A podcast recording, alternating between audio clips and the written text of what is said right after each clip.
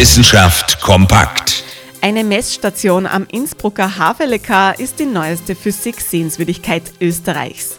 Hier auf 2300 Metern Seehöhe hat der Physiker Viktor Franz Hess im Jahr 1912 die kosmische Höhenstrahlung entdeckt.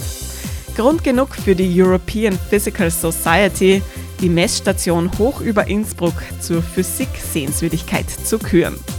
Die Messstation, die nach Viktor Franz Hess benannt wurde, gehört heute zur Universität Innsbruck.